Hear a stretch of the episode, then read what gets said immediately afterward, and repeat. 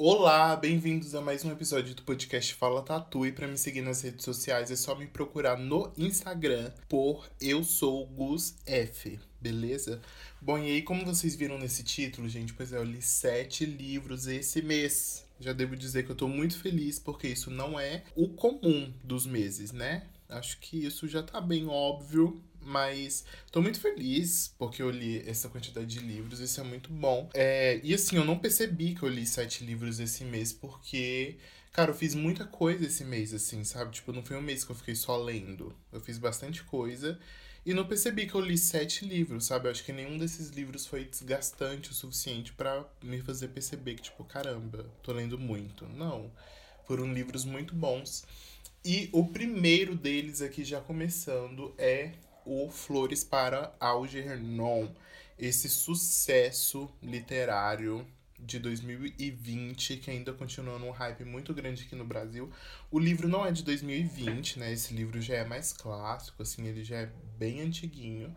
Mas ele ganhou um sucesso muito grande no Brasil, principalmente por causa da Pan Gonçalves, que fez um vídeo falando sobre ele, que viralizou muito, assim. Então, é muito especial. E esse livro, ele vai contar pra gente a história do Charlie. O Charlie é um, um homem que convive com uma deficiência intelectual.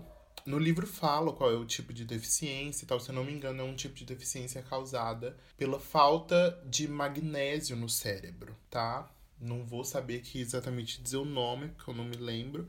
Mas acho que também não falo o nome específico, só falo que, que essa doença é causada por isso, assim. E aí, é, o Charlie não consegue se comunicar muito bem, ele não consegue é, falar sobre as suas próprias emo emoções, ele não entende muito bem as suas próprias emoções, ele não consegue escrever é, dentro da norma culta, né, da, ali do país dele, ele não consegue ter uma vida é, com muita facilidade, assim, né? Ele tem muitos empecilhos por causa dessa deficiência intelectual. E aí, gente, não tenho vergonha de dizer que, que eu choro lendo o livro, né? Mas por que, que esse livro me tocou tanto, assim? Eu tenho uma pessoa com deficiência na minha família e tal. E, assim, o livro toca muito nesse ponto, sabe? Como a gente trata as pessoas que são diferentes de nós. Porque assim, ah tá, eu não, não terminei de contar o plot da história. O Charlie tem, né, toda essa questão dessa deficiência. E aí o livro acontece porque o Charlie vai fazer uma cirurgia que é muito revolucionária e tal, promissora. É um livro de ficção científica, né? Mas ele tem essa carga bem dramática. E aí ele vai fazer essa cirurgia que promete deixar ele inteligente, né? Assim, é, permitir com que ele atinja um auge de inteligência muito maior até do que as pessoas que não possuem nenhum tipo de, de deficiência intelectual anterior, assim. E aí ele passa por essa cirurgia e a gente vai acompanhar, na verdade, como o Charlie, ele vai descobrindo o mundo, né, a partir dessa nova perspectiva. Porque ser inteligente sempre foi um desejo muito grande dele, né? Porque ele percebia que, tipo, ele não era como as outras pessoas. Dentro da casa dele, ele não era como a irmã dele ele não era tratado como a irmã dele.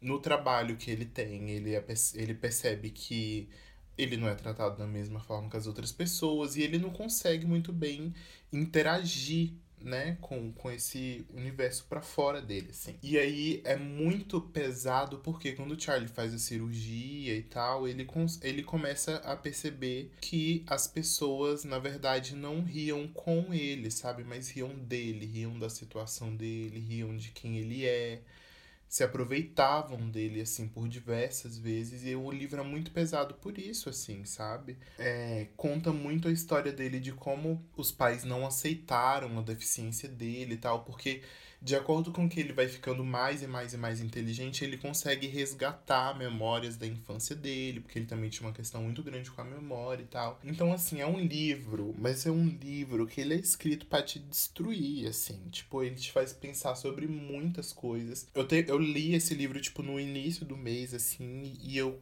permaneço pensando sobre ele, sabe?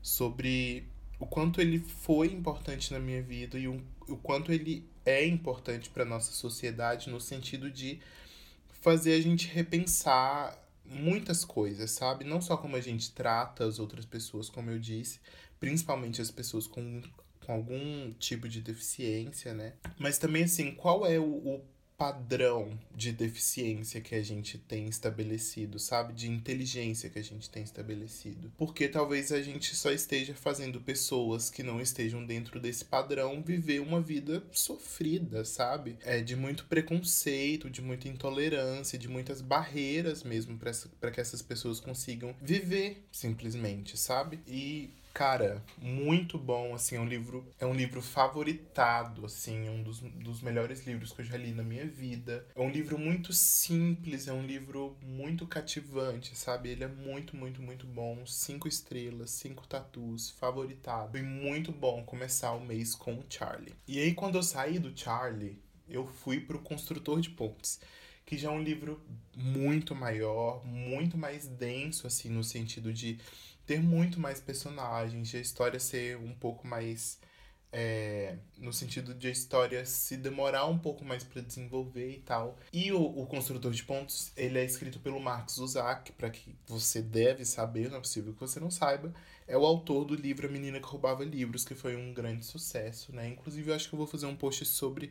Aliás, eu não vou fazer um post sobre esse livro vai sair aqui no, no podcast, se você já está ouvindo, e tem um episódio depois desse, provavelmente é um episódio de roteiro, é, Família Parte 2, em que eu vou falar bastante sobre esse livro. Então, só vou dar uma, re, uma resumida breve nele aqui. Ele conta a história dos quatro irmãos Dunbar, beleza? E aí conta como esses irmãos sobrevivem é, depois da morte da mãe. E aí a gente não sabe muito bem é, o que, que aconteceu com o pai deles no início da história. É uma, uma parada meio, meio nebulosa. Mas a gente sabe que um dos irmãos, que é o Clay, que é o personagem principal dessa história, trai os seus irmãos, mas a gente começa o livro não sabendo muito bem por quê.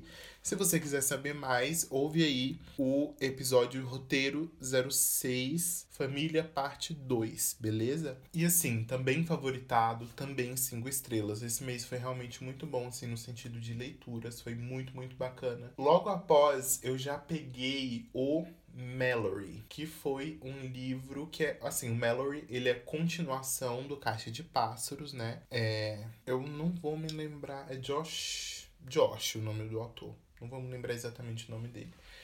Mas é a continuação do Caixa de Pássaros, que teve o filme, que, que tem a adaptação na Netflix, né, e tal, que fez muito sucesso. E assim, para quem não sabe, o Caixa de Pássaros, ele é um livro, eu não diria que ele é distópico, mas ele é, mas ele é pós-apocalíptico, digamos, beleza? Então ele vai contar como o mundo está agora em um momento em que as pessoas não podem mais andar de olhos abertos, porque existem criaturas que ninguém sabe quais são ou como são, ninguém sabe nada sobre as criaturas mas as pessoas têm que andar vendadas, porque se elas abrirem os olhos é, fora de casa e tal, em ambientes abertos, elas podem enlouquecer, simplesmente por alguma coisa que elas veem. E aí o livro 2, que é o Mallory, vai contar mais sobre a história da Mallory assim que o primeiro livro e o filme terminam. Então, assim, se você não tiver lido o primeiro livro, mas assistiu o filme, eu acho muito de boa você já pegar o livro, assim, para ler, sabe? Se não tiver afim de ler o primeiro e tal, é, é super de boa. Esse segundo livro, ele vai contar mais sobre o que, que acontece depois, né, então, desse período do primeiro livro. E ele foca bastante também nos dois filhinhos da Mallory, que até então a gente conhece, conhecia como menina e menino, mas que agora eles têm um nome. Isso é muito especial. Se eu não me engano, acho que lá no finalzinho do último livro ela dá um nome para eles e tal, né? Acho que tem essa cena meio bonita. Não me lembro muito bem porque já faz muito tempo que eu li o Caixa de Pássaros. E assim, eu não posso falar mais sobre ele porque senão eu vou dar muito spoiler, assim, né? Esse é o tipo de livro que a gente não pode falar muito. Ele é um livro cinco estrelas para mim, é um livro que funciona tão bem quanto o primeiro, assim, tem uma narrativa muito massa. Os personagens são muito bem desenvolvidos, construídos. É, gostei de tudo, assim, é um, tri um thriller mesmo, assim, pancada, daqueles que você fica eletrizado lendo, tipo, eu quero saber o que, que vai acontecer, e aí você fica agoniado lendo e tal. Muito bom, mas eu achei, assim, isso não, não, não permitiu com que eu tirasse estrelas do livro, porque eu acho que o desfecho do livro, ele foi um pouquinho menos do que ele poderia ser, assim. Eu acho que ele teve uma resolução muito simples, assim, sabe? Pra, pra tudo. Que é meio o meu medo, por exemplo, com The Walking Dead. O que que gerou aí os zumbis? Então, a gente não sabe, né? Pode ter sido um vírus, que nem um coronavírus, E isso é um, um, sabe, a coisa mais idiota que poderia acontecer. Da mesma forma, assim, o livro não explica a origem das criaturas nem nada, mas eu tô falando sobre resoluções simples, tá? Então achei que teve, assim, uma resolução bem simples, mas que fecha bem a história. Então esse é um livro cinco estrelas também para mim, não é favoritado nem nada, mas é um livro muito bom, recomendo se você quer ir continuar se aventurando no mundo de caixa de pássaros de Bird Box. Depois de Mallory, o que, que eu li? E depois do Mallory, eu li o Fahrenheit 451 Fahrenheit, não sei, mas eu falo Fahrenheit. Então, não sei muito bem. Mas esse é um livro classicão, assim, da ficção científica. Podem ver que eu, eu, li bastante ficção científica e distopia, assim, esse mês. Ele é um super clássico, assim, e eu tinha uma expectativa muito boa sobre esse livro. Esse livro, ele fala sobre um futuro distópico em que existe um governo totalitário, né? Essa é a base de qualquer distopia. E dentro desse universo é proibido existirem livros, assim. Qualquer livro, ele é queimado. E os bombeiros, na verdade, desse livro, que no nosso mundo são conhecidos por apagar incêndios, eles causam incêndios para que todos os livros que existem sejam queimados. As pessoas não podem ler. Porque esse governo entende que a leitura ela é uma coisa falsa, uma coisa que vai fazer as pessoas só perderem tempo que são devaneios filosóficos ou religiosos desnecessários e tal, que só per perdem o tempo, ao invés da pessoa estar tá trabalhando, ela tá lendo. Como assim? Que absurdo, não é mesmo? E aí, gente, eu tinha uma expectativa muito grande, assim, sobre esse livro, e talvez por isso eu não tenha gostado tanto dele, assim. Eu esperava que ele fosse um livro incrível, que eu fosse favoritar e tal. Assim, o livro não é mal escrito, eu acho o enredo dele meio maçante, assim, para falar a verdade. Acho que ele, às vezes, ele anda muito em círculos pra pouca coisa que acontece, assim, sabe? Ele tem até uma, uma construção narrativa bem interessante no sentido de sempre tá acontecendo alguma coisinha diferente. Mas eu acho que mesmo quando muda para uma coisa um pouco diferente, ele ainda anda um pouco em círculos, é meio monótono, sabe? Mas enfim, assim, eu gostei muito da história, eu gostei do enredo, o personagem principal, assim, eu não tive tive carisma por nenhum personagem desse livro, para ser sincero. É, a única personagem que, poderia, que a gente poderia desenvolver um pouco mais de carisma, ela some, assim, logo nas primeiras páginas. Então, é, é um livro meio difícil de você se conectar com personagens e tal, mas ele tem uma crítica muito interessante, assim, isso realmente é um mérito muito grande desse livro. Ele tem uma crítica muito interessante, ele tem frases muito boas e tal. É um livro bom, para mim. Foi um livro bom. Eu esperava que fosse excelente favoritado, mas foi um livro bom, três estrelas. Recomendo sim a leitura, eu acho que é o tipo de clássico que vale mesmo a pena, a pena ler, assim, tal. E a gente consegue fazer bastante correlação com a nossa realidade. Inclusive, eu já li tanta distopia nessa vida que eu tô pensando em fazer uns, uns podcasts depois só sobre distopia, sabe? Talvez tentar fazer um ranking de favoritos, não sei. Se você achar isso interessante, comenta ou me manda uma DM lá no Instagram, beleza? Pra gente conversar um pouquinho mais sobre isso. Depois de Fahrenheit 451 veio A Fazenda dos Animais do George Orwell. Ai, que livro, gente. Que livro, que livro. Mais uma distopia favoritada. Muito bom, muito bom. Leiam, leiam, leiam. É, a Fazenda dos Animais é a Revolução dos Bichos também, né? Esse livro tem esses dois títulos. E, cara, ele conta a história de bichos, olha só, de animais que fazem uma revolução na fazenda onde eles moram. Assim, eles expulsam o dono, o dono deles da fazenda e falam: olha, agora a gente vai governar essa fazenda, a gente vai, a gente, nós vamos produzir coisas para nós mesmos, nós vamos trabalhar para nós mesmos, porque chega da gente trabalhar um monte e os nossos filhotinhos serem apartados da gente muito novos para eles morrerem depois ou para eles morrerem trabalhando que nem a gente. Chega da gente botar os ovos e as pessoas tirarem os ovos antes deles virarem pintinhos. Chega de tudo isso, bora viver pra gente agora. E aí eles fazem uma mega revolução, bagunça assim na fazenda, tá com o dono para fora e começam a governar por si só aquele lugar. E aí eles criam leis, eles têm sete mandamentos e tal, é bem interessante. E aí a gente vai descobrir como que esses animais, então, eles vão começar a se relacionar com o poder, né? Que é uma coisa que eles até então não tinham. Então, como que o poder vai afetar a dinâmica né, desse mundo ideal que eles tinham para eles fazerem um mundo real deles. Isso é muito interessante assim, e é óbvio que isso é uma sátira para nossa sociedade, né? Assim, o livro tem uma, uma sátira muito grande assim para as questões da Segunda Guerra, de, do, do regime austríaco, eu posso estar falando muita merda agora, mas tipo, o governo russo, essas paradas assim. Que o George Orwell critica muito, né, na, nas, nos escritos dele e tal, essa parada mesmo do socialismo, tem, tipo, muitas críticas, assim, sobre isso. E aí, cara, é um livro incrível, incrível, incrível, incrível, incrível, que mais uma vez a gente consegue fazer correlações absurdas e às vezes chega, chega até a ser triste, assim, com a nossa com a nossa realidade, sabe? É, ele é um livro que faz a gente pensar sobre quem às vezes a gente topa colocar num, num poder assim que a gente acha, tá, essa pessoa é a ideal, mas essa pessoa ao mesmo tempo ela só faz o, o corre dela e o corre para as pessoas que estão ali mais próximas, sabe? É, é uma parada que se você for parar para pensar mesmo, assim, você vai odiar esse livro, porque ele vai parecer 100% realidade. Se não fosse assim a sátira dos animais e tal, se fosse com gente esse livro, acho que ele seria muito triste, assim, só triste, sabe? Não teria graça nenhuma nele, porque ele seria assim, muito, muito, muito real, sabe? É, é, isso é louco. Então, muito bom, favoritado. E aí, gente, depois que eu terminei esse livro, eu comecei. Aliás, eu comecei não, concluí o livro Ministério com Jovens, que é do pastor Marcos Madaleno. Cara, esse livro também, ele é muito bom.